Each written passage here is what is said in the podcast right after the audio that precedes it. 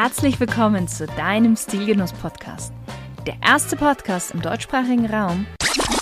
Herzlich willkommen zu der Sonderausgabe von Stilgenuss, Klamotte und Marotte.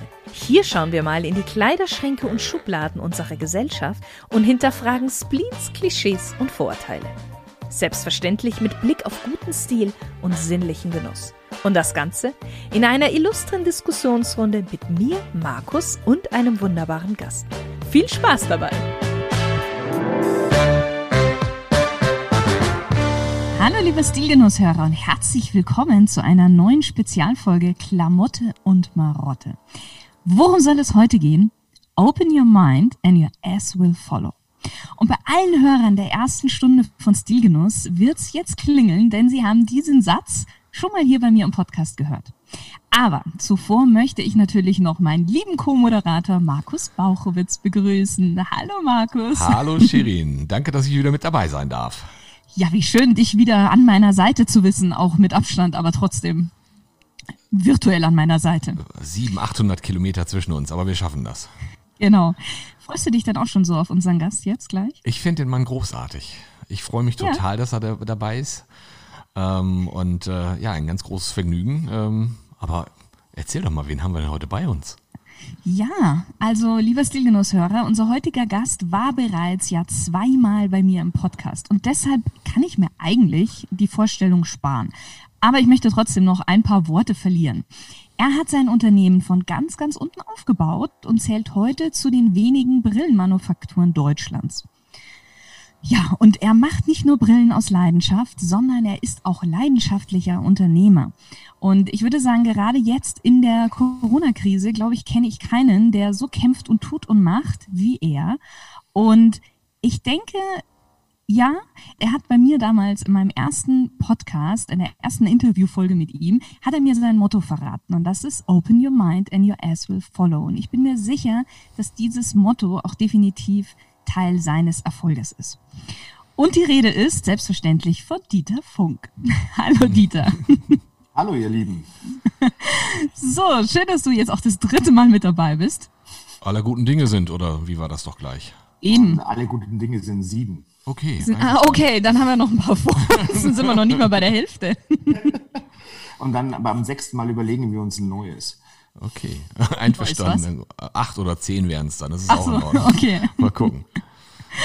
Markus, ich habe ja jetzt schon ein bisschen was in der Einleitung verraten über unser Thema heute. Möchtest du noch ein bisschen was dazu erzählen, warum wir uns gerade dieses Thema jetzt ausgesucht haben? Also ähm, ich glaube, das äh, hat mit zwei Dingen zu tun. Einerseits, ich finde das Thema gut, Open Your Mind and Your Ass will Follow.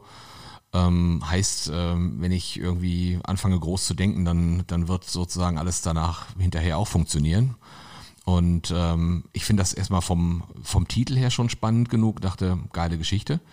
Und ich bin natürlich froh, den Dieter Funk letztes Jahr im, ich glaube im Juli war ich bei ihm ähm, und mhm. habe mir dann auch die Brillenmanufaktur mal angeguckt und alles, was dazugehört und denk so, das ist eine Persönlichkeit, mit der es natürlich total Spaß macht äh, zu sprechen, weil ähm, ich habe das Gefühl, der Mann bewegt richtig was. Und ähm, der ist open-minded, was das Zeug hält. Und äh, ja, dann bewegt sich der Arsch dann hinterher auch. Also von daher finde ich das ganz großartig, wenn man groß denkt, was zu bewegen. Und ähm, ich bin total froh, dass wir heute mit ihm ähm, darüber diskutieren können. Ich bin auch total gespannt, welche Thesen wir heute hören werden, so wer was zu diesem Thema denkt und äh, was sich dann da wieder raus ergießt. Ich freue mich tierisch drauf. Dann würde ich sagen, ist es jetzt Zeit für dein Wheel of Torture? Ja, das Wheel of Torture dreht sich und äh, mal gucken, wer von uns dreien anfangen muss mit äh, seiner These. Und es geht los.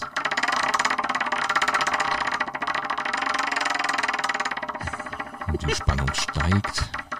Spannung, Spannung. Oh shit, das hat mich erwischt, ey. Das ist ja unfassbar. Beim ersten Mal habe ich Glück gehabt, da war ich als letzter dran, aber heute trifft es mich als ersten. Das ist ja der Hammer. Ähm, ja.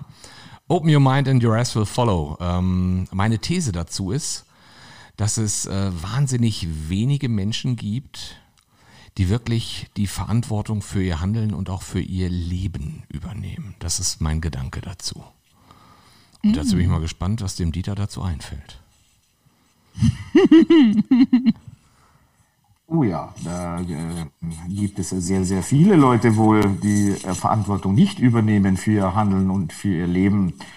Und ist auch etwas provokativ, diese These, würde ich mal sagen. Nein, man schielt, man schielt automatisch Richtung äh, Politik, wenn man sowas hört. Oh, sehr geil. Ab dafür. Einverstanden. Weil äh, das sind äh, quasi äh, diejenigen, die diese These eigentlich erfunden haben. Also man trägt für das Handeln die Verantwortung nicht. Man muss es auch nicht. Äh, man macht massive Fehler, man trägt da nicht mal die Konsequenzen. Also das fällt mir jetzt spontan mal so ein, wenn ich so eine These höre. Was sagt denn die Schirin dazu?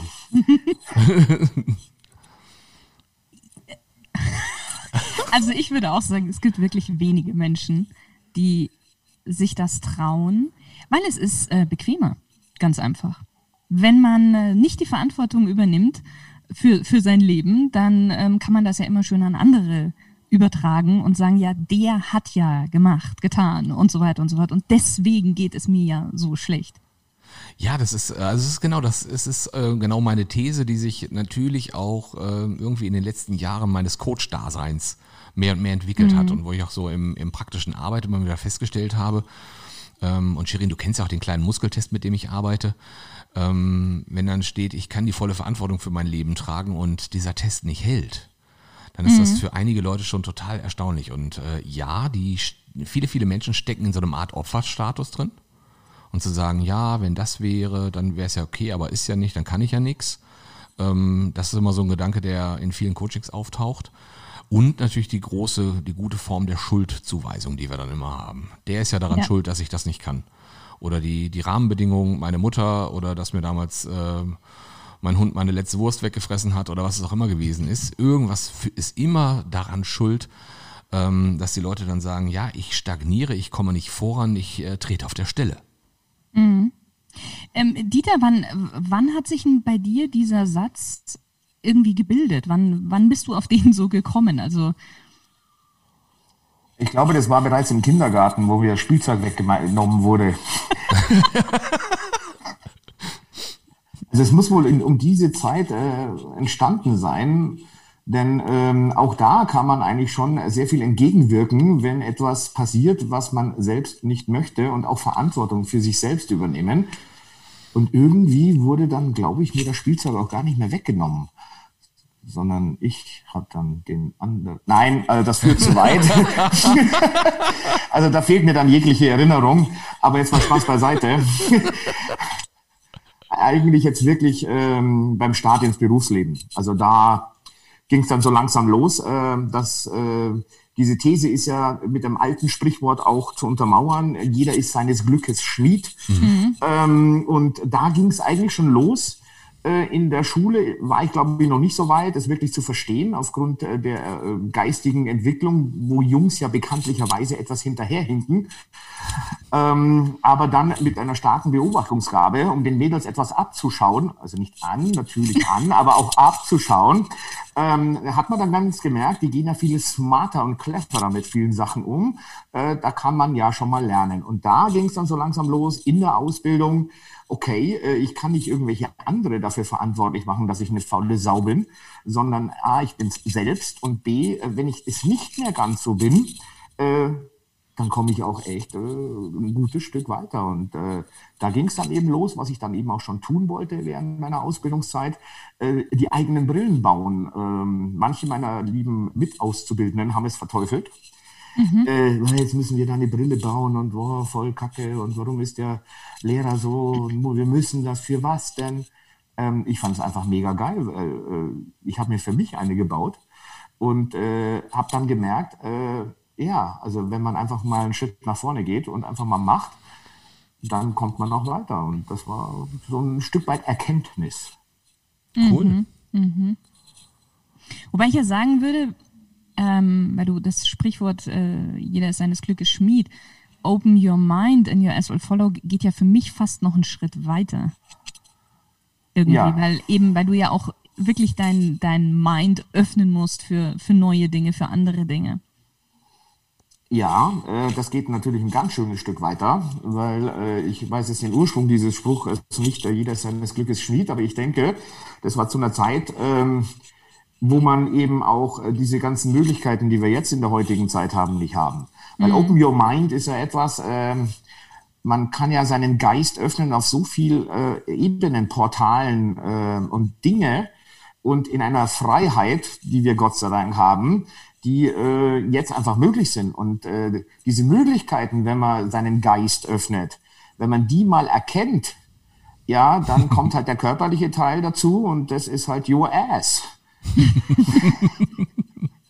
Im übertragenen Sinne. Natürlich. Weil ansonsten, ja gut, äh, manchmal wäre man auch gern so, äh, so ein Verbiegemensch, dann könnte man das auch näher rücken. Aber das ist, glaube ich, ein anderer Podcast.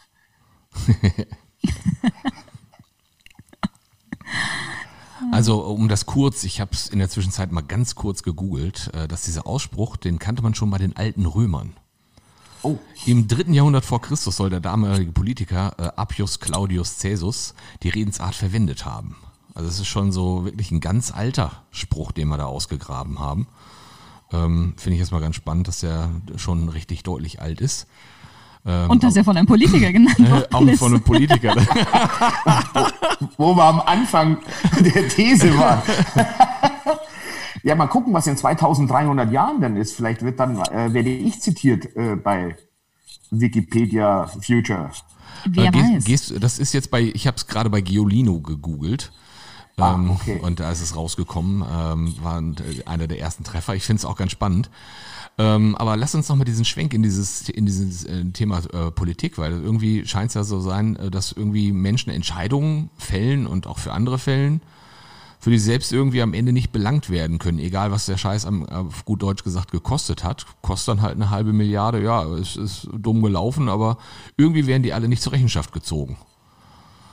Ja, ähm, das drängt sich leider als äh, Bürger und äh, Normalbürger auf. Äh, dass es in der Politik sowas wie Rechenschaftsverantwortung so gut wie nicht gibt. Ähm, Fehlentscheidungen finden gefühlt sehr oft statt, aber Konsequenzen so gut wie nie. Und was ist dann, wenn dann, dann eine Konsequenz passiert? Was ist denn dann schon eine Konsequenz? Die Konsequenz ist diese, ja, äh, dann treten Sie doch mal zurück und genießen Sie Ihren Ruhestand. Ja, ja klar. Ich möchte es nie wissen, was dieser Ruhestand Bezügen, ne? bedeutet. Ja. Dann ist Genießen zu vollen Bezügen, das ist ja der Spannende. Ja, genau, den Ruhestand in vollen Bezügen und Ihre Beratertätigkeit für 48 andere Firmen, die halten Sie natürlich auch bei. Natürlich. Äh, und äh, da passiert auch nichts. Und an dem Aufsichtsrat rutscht man dann einfach einen Stuhl weiter. So, so ist es dann. Also das Gefühl hat man. Ja. Also, ja gut, ich könnte mich auch in Rage reden, aber das werde ich jetzt wohl nicht tun. Ich, ich, ich hatte ganz klein bisschen drauf gehofft, muss ich ganz ehrlich zugeben. ich, ich wusste es, so wenn wie natürlich Markus seine Frage jetzt nochmal formuliert hat. aber ja. eine ganz andere Frage, Dieter. Ähm, von wem hast du denn gelernt, dieses Thema Verantwortung zu übernehmen? War es eher Papa, war es eher Mama oder wie ist das auf dich übergesprungen, dass du gesagt hast, ich muss zusehen, dass ich die, die Spielzeuge selber in die Hand nehme, die ich also es war weder Papa noch Mama. Okay. Es war nicht Opa, es war auch nicht Oma. Oh, wie geil.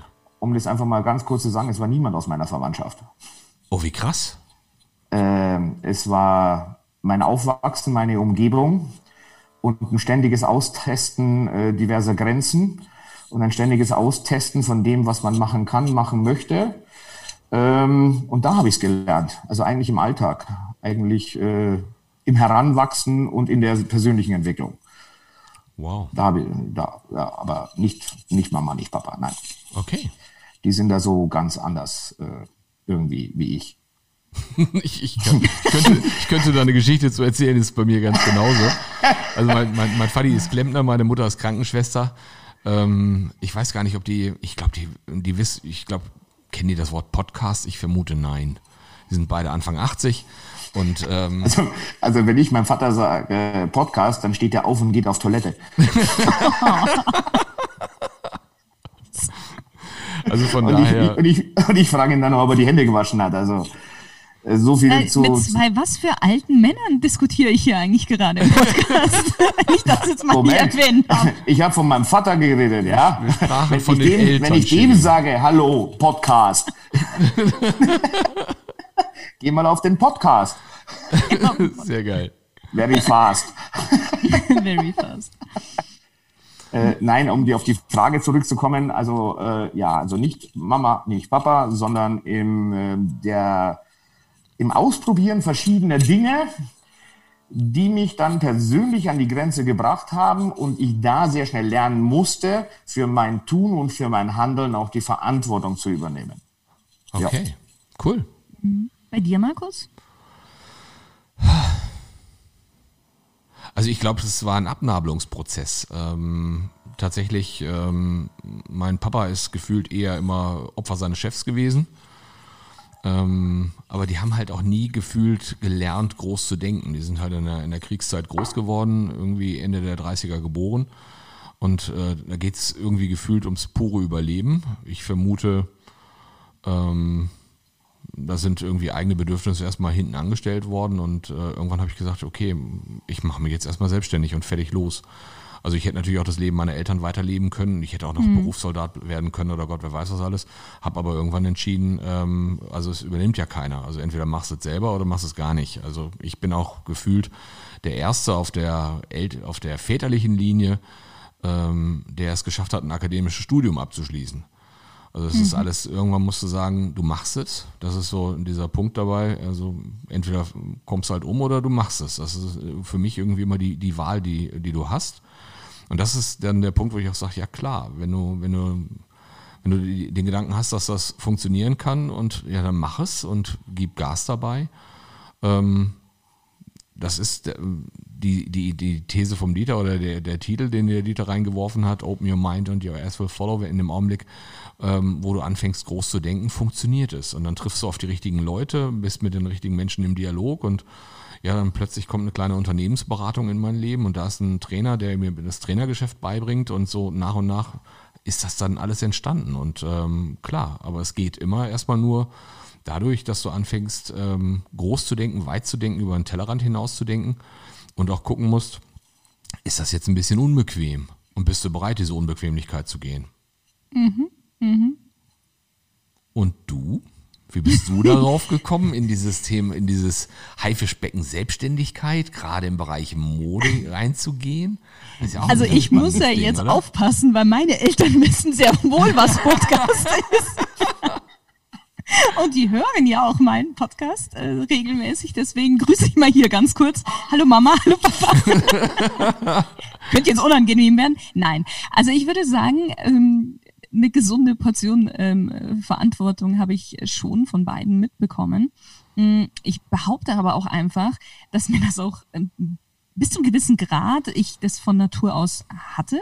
Also wir hatten ja, Markus, wir hatten ja auch schon mal das Thema Verantwortung, also dass ich schon jemand bin, der schon sehr früh Verantwortung übernommen hat, vielleicht auch für Dinge, die man gar nicht hätte übernehmen müssen. Ähm, aber ich war, ich merke, habe dann schon auch gemerkt, dass das bei mir auch ein bisschen gedauert hat, bis ich erstmal verstanden habe, wie weit man eigentlich oder wie weit meine eigene Verantwortung überhaupt reicht. Also äh, was dahinter überhaupt alles steckt. Und deswegen ähm, so würde ich auch behaupten, so richtig, richtig, richtig Verantwortung für mich selbst zu übernehmen, habe ich wahrscheinlich auch erst so, weiß ich nicht, so in den letzten fünf, sechs Jahren oder so. Okay. Vielleicht. Also so richtig, richtig. Ja gut, du bist auch erst 27. Ja, richtig. Ich bin 27. Alter, schon. Minus oder plus zehn Jahre mehr, keine Ahnung. Also wenn ich jetzt die letzten fünf, sechs Jahre da abziehe, dann hast du die Verantwortung angefangen so mit 21. Ist doch super. Ja. Kann man früh genug mit anfangen. Wobei andererseits ähm, Open Your Mind, das war bei mir schon etwas, das war auch immer schon also ich war schon immer jemand, der sehr neugierig war, der immer irgendwas Neues kennenlernen wollte und dann eben auch wahrscheinlich mehr aus Naivität irgendwie in das eine reingerutscht ist und dann gesehen hat, ah, okay, und dann einfach mal gemacht hat und dann automatisch auch die Verantwortung dafür übernommen hat. Oh, Shirin, ja. jetzt wird es aber sehr interessant. Da solltest du ein bisschen mehr davon erzählen. Ich begrüße auch hier in diesem Podcast jetzt die Eltern von Shirin. Ging das dann so mit 13, 14 los oder wie war das dann so? nee, na, zum Beispiel nach meinem, nach meinem Abi. Ähm, hatte ich ja eine Ausbildung zur Schusterin gemacht und musste dafür nach Köln ziehen, beziehungsweise nach Langenfeld. Und ähm, wir haben da eine Wohnung gesucht und ähm, haben das aber übers Telefon irgendwie gemacht. Und wir haben dann eine gefunden in den rheinischen Kliniken. So, das war ein Schwesternwohnheim, wo ich dann quasi gewohnt habe. Wenn man jetzt so rheinische Kliniken hören sich so erstmal ganz gut an. Ähm, wenn man da aber mal dann genauer guckt, da sind halt dann auch wirklich ja, Fälle geistig. Ich würde sagen, die psychiatrischen Kliniken sind das, ne? Das sind psychiatrische Kliniken auch dabei, Das ne? sind- Richtig, Ich genau. sagen. Aber ich bin da halt total naiv und habe dann gesagt, na, jetzt haben wir, haben wir was und wir haben da nicht weiter geguckt. Meine Mama hat sich irrsinnig äh, Gedanken darüber gemacht, grundsätzlich schon mal, oh Gott, eben das Kind geht jetzt alleine in eine andere Stadt, 800 Kilometer weg. Und ich weiß noch, als wir da reingefahren sind, da habe ich dann gesagt, es sieht schön aus, aber ich bleibe hier kein, ich bleib hier nicht länger als drei Monate. Am Ende war ich meine zweieinhalb Jahre dort und fand es auch ganz toll. Aber dieses, und das meinte ich mit dieser Naivität. Ich bin dann einfach gesagt, ja, schauen wir mal, was passiert. Ich habe keine Ahnung, was, wie das Leben dann alleine in, in Langenfeld sein wird. Cool. Gut, Das- es, äh, es, es ist ja wohl gut gegangen, weil man Es passt ist sehr sich gut ja, gegangen. Man passt sich ja auch manchmal auch an seine Ja. Umgebung äh, an, habe ich gehört. Ja, so, Markus, ich glaube, die Zeit ist vorbei mit dem Podcast. nee, die Zeit Wir ist noch nicht vorbei, aber wir, wir sind gerade dabei, dass wir so langsam mal in Richtung der nächsten These schwenken. Hm. Wir haben uns jetzt ja doch schon äh, ganz, ganz hübsch an diesem Thema Verantwortung so ein bisschen Mhm. ähm, entlang gehangelt und ähm, auch hier gibt es jetzt natürlich die Idee, kurz zu gucken, was das Wheel of Torture sagt und zu gucken, wer ist als nächstes dran, sein Thema in den Raum zu werfen. Ich drücke mal den Knopf und dann schauen wir mal.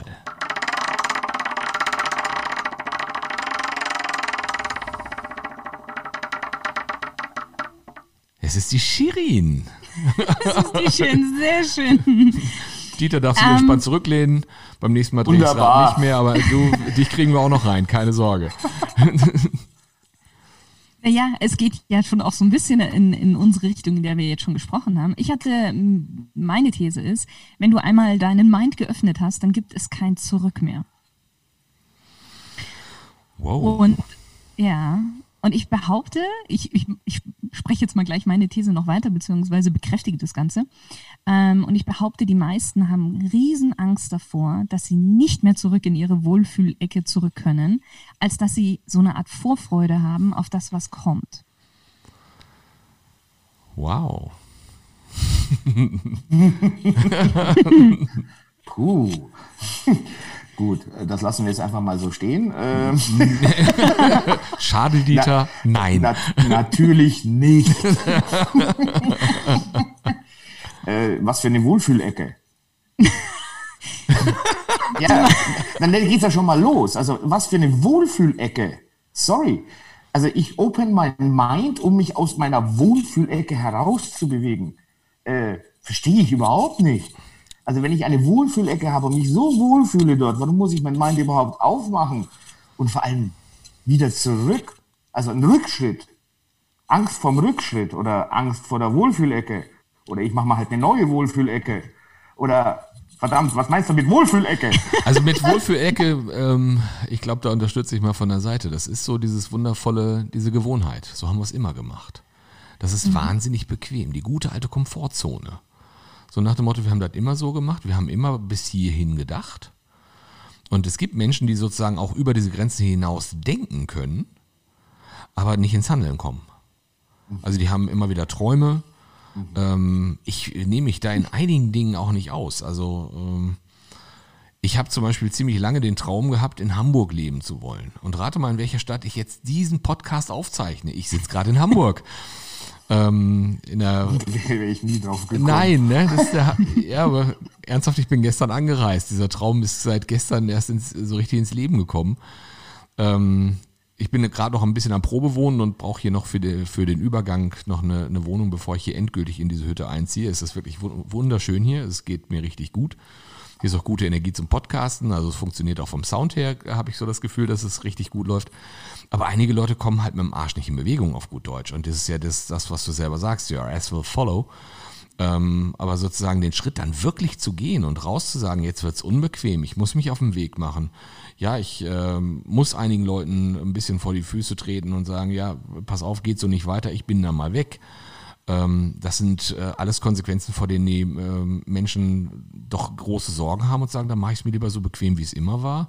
Ist zwar nicht ganz optimal, aber ähm, Ich bleib trotzdem. Aber genau das ist ja, dass jetzt zum Beispiel, also ich habe jetzt die These wirklich aufgrund meiner eigenen Erfahrung jetzt mal gestellt. Weil sobald ich irgendetwas Neues gelernt hatte, was Neues erfahren hatte, wusste, ah, okay, da gibt's eine weitere Alternative, war für mich das nicht mehr ein Thema, dass ich bei dem Alten bleibe. Also bei mir gab es dann kein Zurück mehr. Mhm.